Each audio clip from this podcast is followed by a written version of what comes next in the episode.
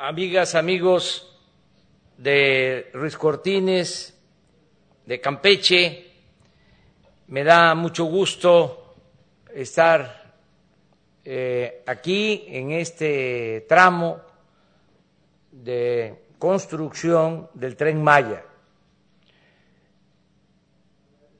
Es eh, importante recordar que hasta hace relativamente poco las comunicaciones en el sureste y en buena parte del país se hacía a través de el mar con barcos tanto de navegación transatlántica y de cabotaje. Diría que eso prevaleció hasta que se construyó el ferrocarril del sureste como aquí se ha mencionado, un proyecto que inicia el general Cárdenas, siendo secretario de Comunicaciones, el general Francisco J. Mújica, se continúa con el presidente Ávila Camacho y lo inaugura este ferrocarril el presidente Miguel Alemán. Antes todo era por mar.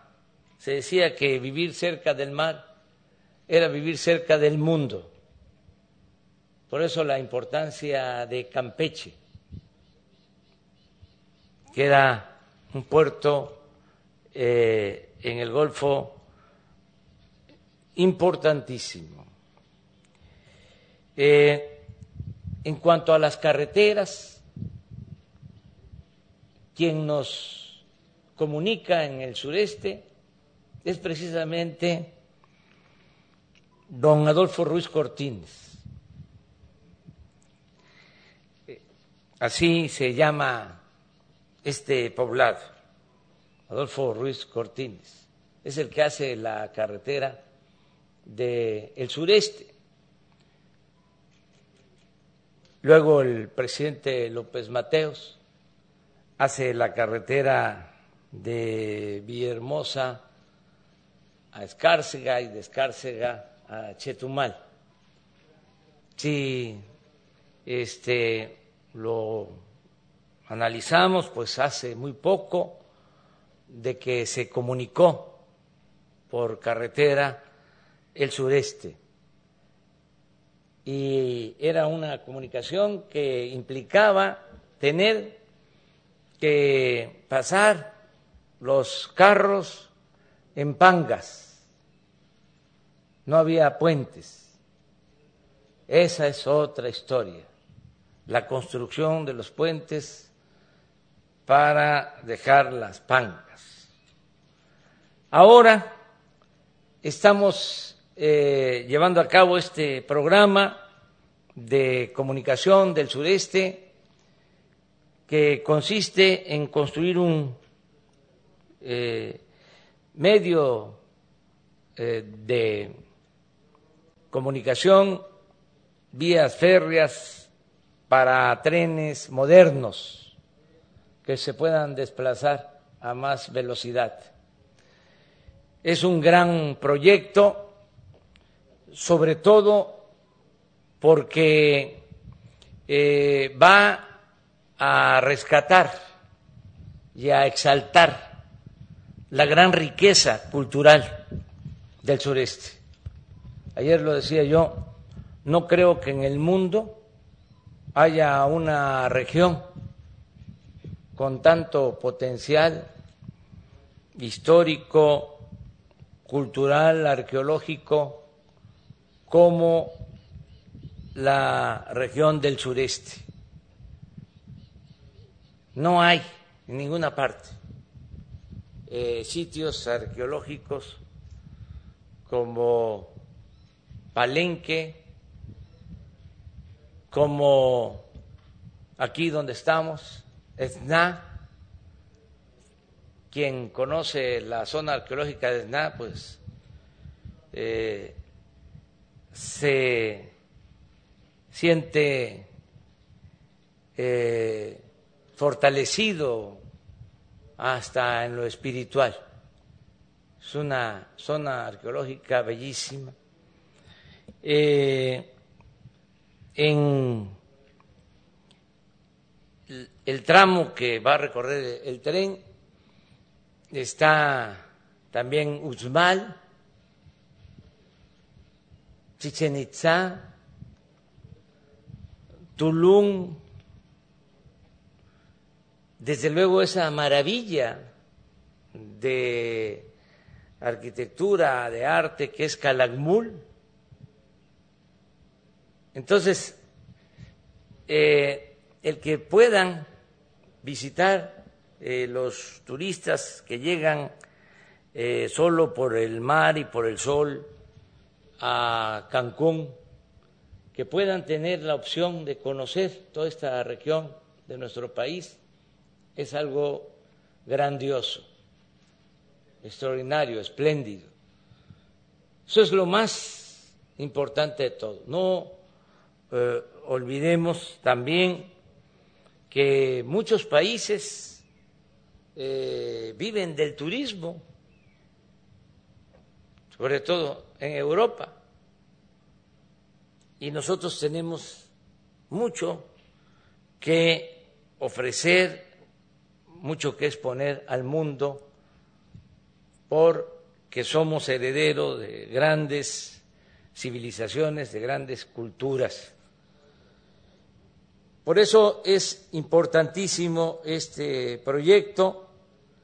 Ya los técnicos han hecho estudios de viabilidad sobre costos, beneficios. Eh, es rentable también este proyecto. Y eh, por eso nos importa mucho. En el corto plazo, dadas las circunstancias, por la crisis eh, que precipitó la pandemia, la crisis económica, pues significa crear empleos, que eso es eh, fundamental en estos tiempos. Y ya se están creando miles de empleos con esta obra del tren Maya. Aquí quiero agradecer eh, a el grupo Carso, que es la empresa constructora de este tramo, por eh, estar eh, cumpliendo con el programa, lo que aquí nos informaban de que están trabajando en ocho tramos como este, eh, indica de que vamos a avanzar y que no se nos va a demorar la obra, que tenemos que terminar en tiempo. Eso también lo decía yo ayer, es eh, algo que debe de preocuparnos y ocuparnos el que no nos gane el tiempo, porque esta obra tiene que estar terminada, el tren tiene que estar ya en funcionamiento en el 2023, que lo vamos a inaugurar. Todo el circuito, los 1.500 kilómetros. Ya eh, pues eh, se contrató el tramo 1, el 2, el 3, el 4, ya eh, se tiene eh, contratos desde Palenque hasta Cancún, por el lado del Golfo. Está por definirse el tramo de Cancún a Tulum y ya está eh, también resuelto el tramo de Tulum, Chetumal, Espujil, del municipio de Calakmul, a Escárcega. Esos dos tramos van a ser construidos por los ingenieros militares. Y ya los eh, ingenieros militares están demostrando de que trabajan bien y con calidad. Ahí está el ejemplo de la construcción del aeropuerto Felipe Ángeles. No voy a dejar de mencionarlo. Si hubiésemos continuado con la construcción del aeropuerto de Texcoco, se estimaba de que se iban a necesitar 300 mil millones de pesos y se iba a terminar esa obra hasta el 2025. O sea, nos íbamos a pasar todo el sexenio construyendo con 300 mil millones de pesos. No voy a agregar otras cosas, pero eh, baste decir que construir un aeropuerto en un lago, en la zona más baja del Valle de México era, por decirlo menos, un contrasentido. Desde luego, se puede hacer, eh, se puede hacer un aeropuerto hasta en el mar. El asunto es el costo, y no solo el costo de construcción, el costo de mantenimiento de una obra así. En el caso de Texcoco, todos sabemos que constantemente hay hundimientos y se tenía que estar contemplando eh, mantener el aeropuerto. Cuando se toma la decisión por voluntad del pueblo de no continuar con esa obra y hacer el aeropuerto de la Ciudad de México, el nuevo aeropuerto, en la base militar de Santa Lucía. Le pedimos a los ingenieros militares que nos ayudaran, se hacen cargo de la obra y de 300 mil millones va a costar esa obra 75 mil millones. Es decir, con la decisión que se tomó, nos estamos ahorrando por lo menos 225 mil millones de pesos.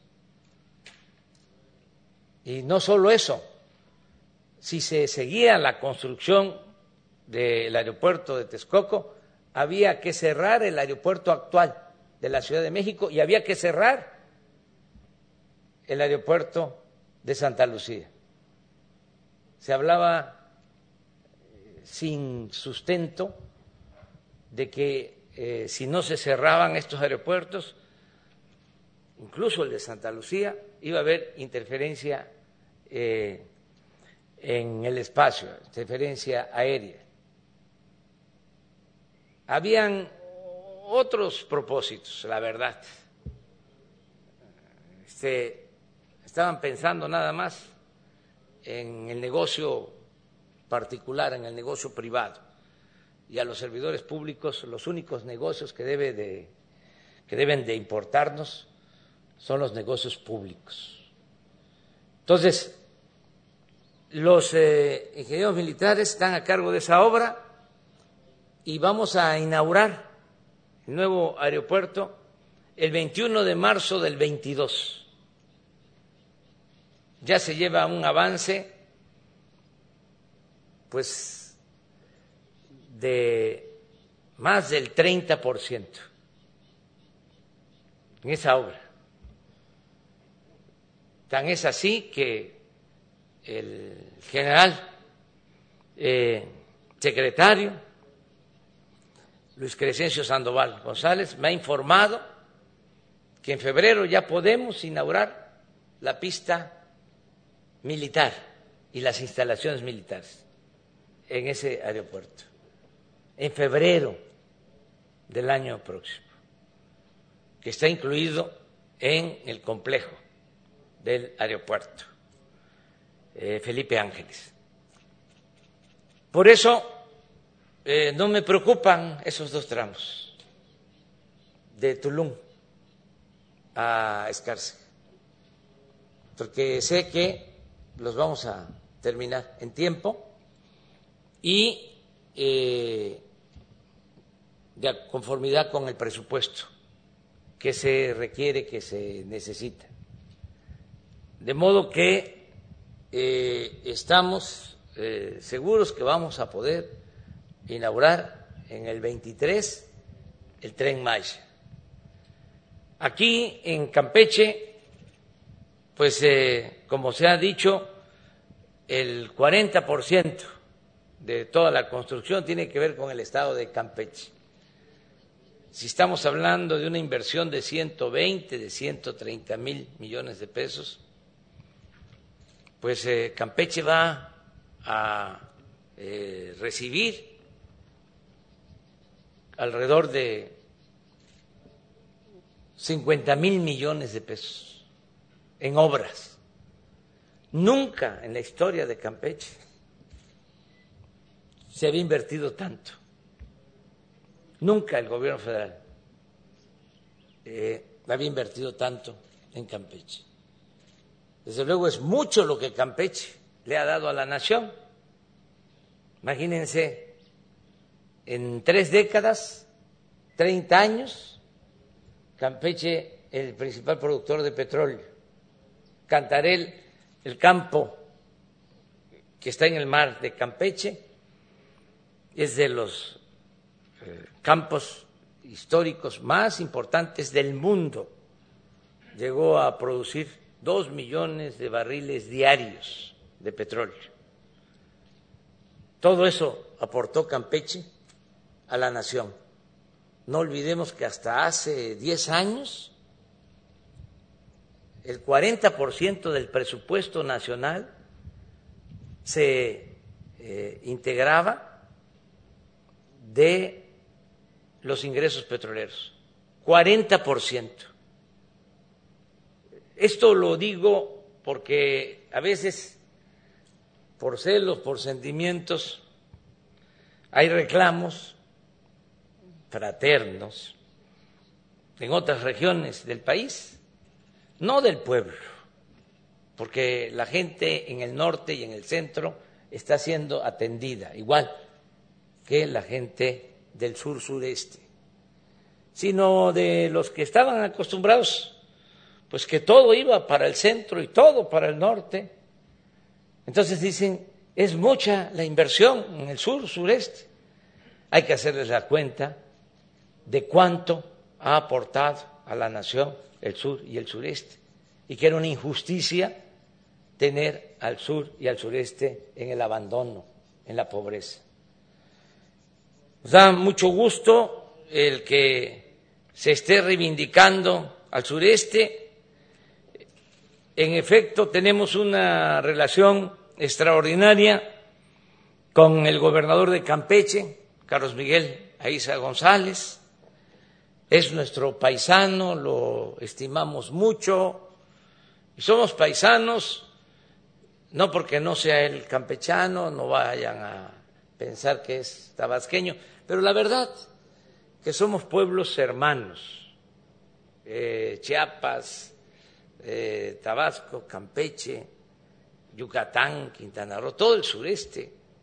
Eh, por eso hablo de mis paisanos y con el gobernador Aiza González, pues tenemos muy buena eh, relación. Eh, nos ha ayudado mucho, no hemos tenido ningún problema. Él eh, está como promotor de esta obra y además está cumpliendo con su responsabilidad.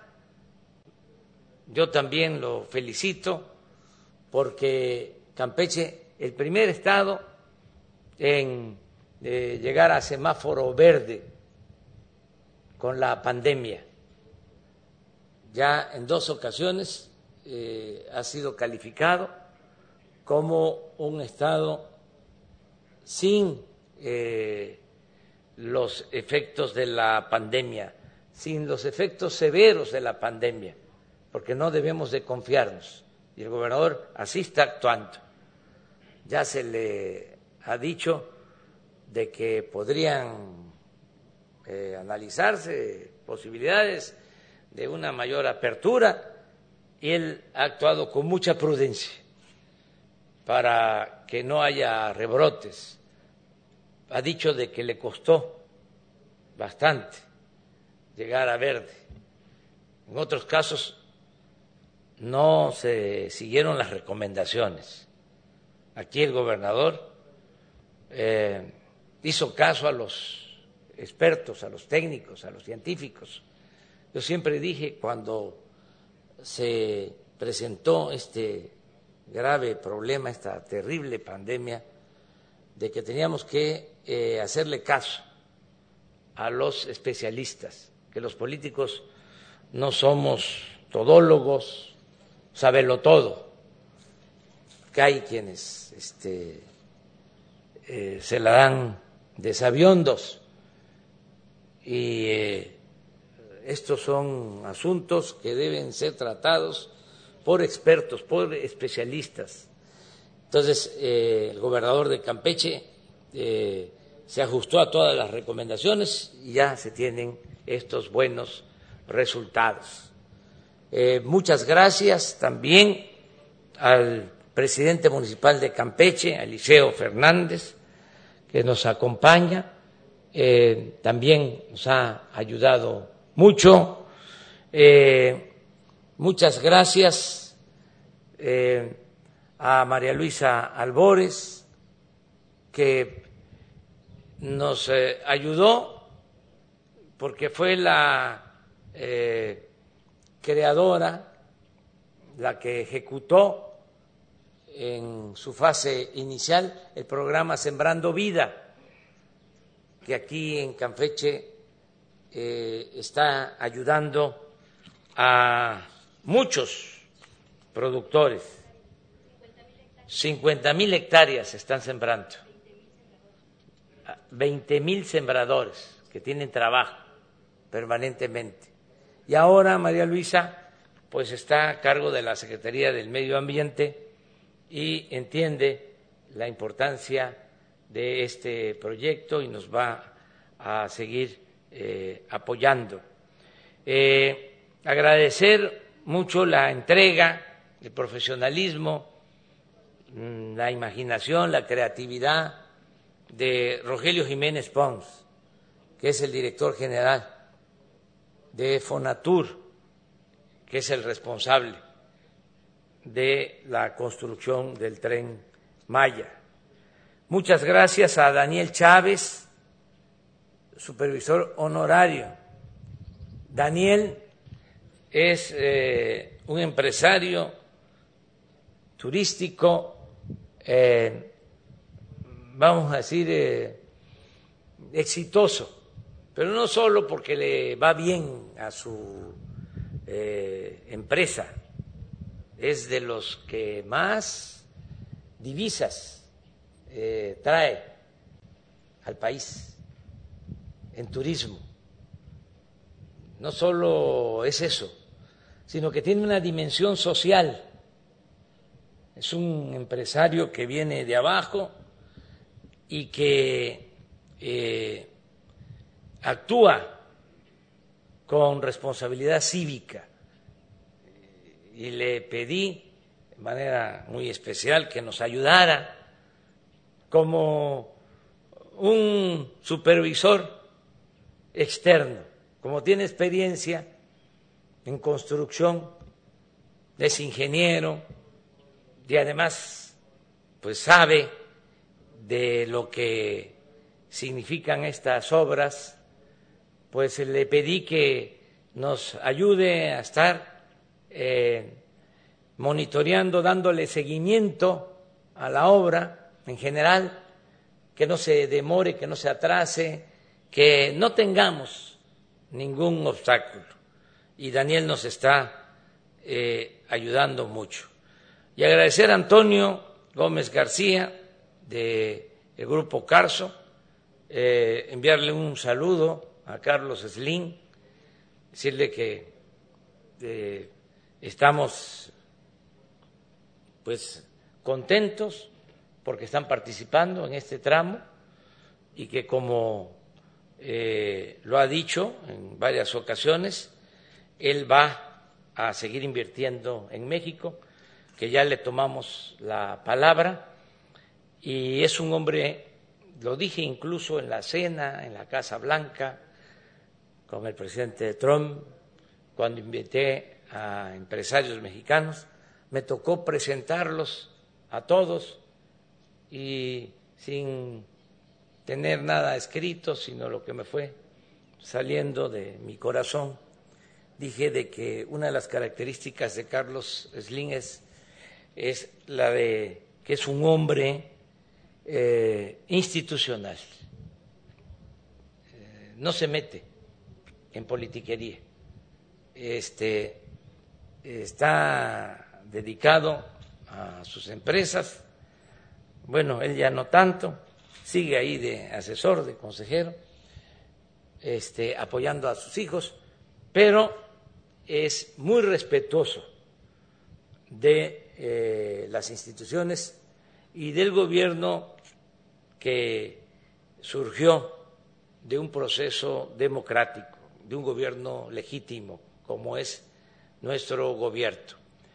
Agradecerles a todas, a todos por su apoyo voy a regresar, a lo mejor ya no aquí a Ruiz Cortines, a otro tramo, pero nos importa tanto esta obra que vamos a estar constantemente eh, supervisando y eh, escuchando los reportes sobre avance eh, físico, avance financiero para que no falten los recursos. Entonces voy a estar en diciembre de nuevo para ver cuánto llevamos eh, de avance para entonces. Muchas gracias de todo corazón. Muchas gracias.